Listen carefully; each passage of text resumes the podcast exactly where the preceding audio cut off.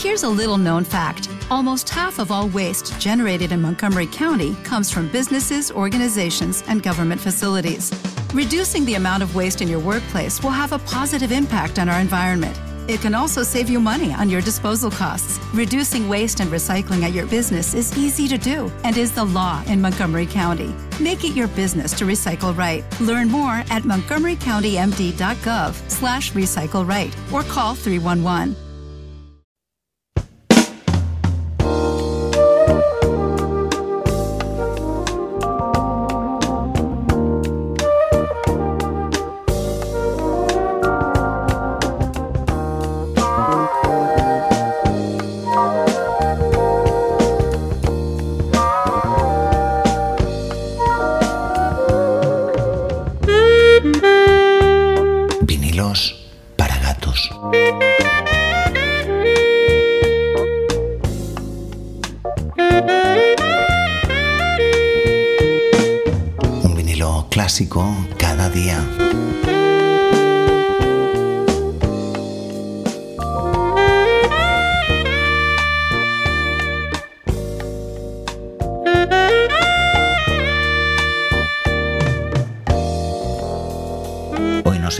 Decidido acercar al tejado una potente grabación en directo que fue enormemente popular en los años 70. Se trata de Live Montreux Alexander, un directo ofrecido por el trío de Monty Alexander en el marco del Festival de Jazz de Montreux del año 1976. Monty Alexander era en ese momento un joven pianista jamaicano que había comenzado a destacar tras sus actuaciones en el Gillies de New York, un club propiedad de Gilly Rizzo y de su amigo Frank Sinatra. Actualmente, a sus 77 años, Monty sigue con una apretada agenda de conciertos y está considerado como uno de los más grandes pianistas de la historia del jazz. Hoy os entregamos uno de sus más valiosos trabajos. Juzgadlo vosotros mismos.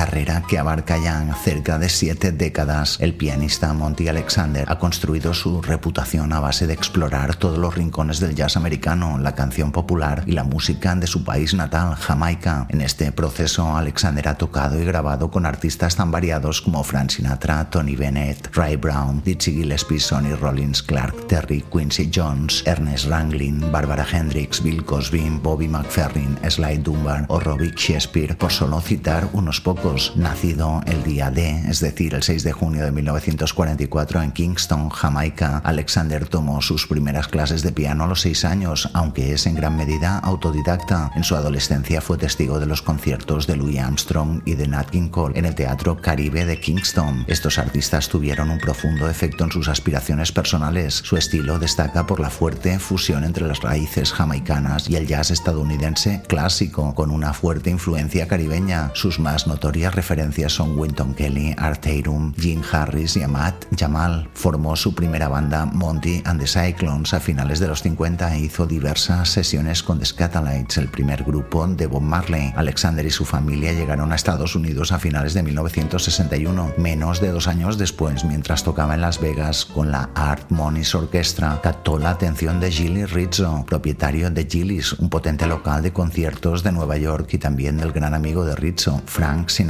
Gilly Rizzo contrató al joven pianista para trabajar en Gilly's, donde acompañó a Sinatra y conoció a Mill Jackson, el vibrafonista del Modern Jazz Quartet. Jackson quedó tan prendado por las habilidades de Alexander que decidió contratarle de forma inmediata. Poco después de la mano de Jackson, Alexander conoció a Charlie Parker y al legendario bajista Ray Brown. Con ambos estableció una buena amistad y llegó a participar en sus bandas en diversas ocasiones, grabando varios trabajos con ellos a la par que iba adquiriendo una experiencia que le ayudó a editar sus primeros trabajos en solitario. Monty Alexander grabó y actuó con la mayoría de gigantes del jazz en diversas ocasiones durante la década de los 60, consiguiendo la admiración de algunos ilustres, entre los cuales estaban nombres importantes como Duke Ellington, Cam Basie y Miles Davis. A día de hoy, con 77 años, pero por lo que sabemos en un excelente estado de forma, Alexander mantiene una apretada agenda ofreciendo recitales en todo tipo de locales, alternando pequeños clubs con grandes salas de conciertos en festivales de jazz de todo el mundo. Sus colaboraciones abarcan prácticamente todos los géneros posibles. Fue sideman de Natalie Cole en Unforgettable, el famoso álbum en homenaje a su padre, Nat King Cole, editado en el año 1991, un trabajo que ganó nada más y nada menos que siete premios Grammy. Interpretó también Rhapsody in Blue de Gershwin bajo la dirección de Bobby McFerrin en el Festival de Verbier en Suiza y fue el encargado del piano en la banda sonora original de la premiada película de Clint Eastwood Bird, un biotic sobre la vida del maestro Charlie Parker. Estos son solo unos pocos de los numerosos logros que ha conseguido nuestro protagonista de hoy. Como líder, Monty Alexander ha grabado alrededor de 80 álbumes hasta la fecha. De entre ellos, hoy nos hemos decidido a compartir con vosotros su directo en Montreux, grabado en el año 1976 en el Festival de Jazz de la localidad suiza, junto al batería Jeff Hamilton y al bajista John Clayton. El disco se ha convertido en una de las grabaciones en vivo más celebradas del jazz contemporáneo y es por ello que hemos creído oportuno recuperarla en este espacio. Y es que Live in Montreux es un trabajo absolutamente sorprendente, capaz de encadenar una pieza clásica de Ahmad Jamal, la blusera Night Mist Blues, que ya nos demuestra el extraordinario swing de este trío y que es la pieza con la que hemos iniciado el programa de hoy y la que estáis escuchando ahora mismo por debajo de mi voz, con una curiosa versión de uno de los éxitos más populares de la época, la almibarada Feelings de Morris Albert y Mauricio Kaiserman, y de ahí pasar a ejecutar dos personales visiones de Satin Doll de Ellington y The Work Song de Nat Adderley, todo ello hecho con idéntica facilidad. Cierran el vinilo original Drop in My Mountains de Glover y Battle Hymn of the Republic, un himno americano en pro de los derechos de la raza negra compuesto en el año 1955. Os hemos querido poner un fragmento para que veáis lo bien que puede llegar a sonar un tema como este en manos de este excelente trío.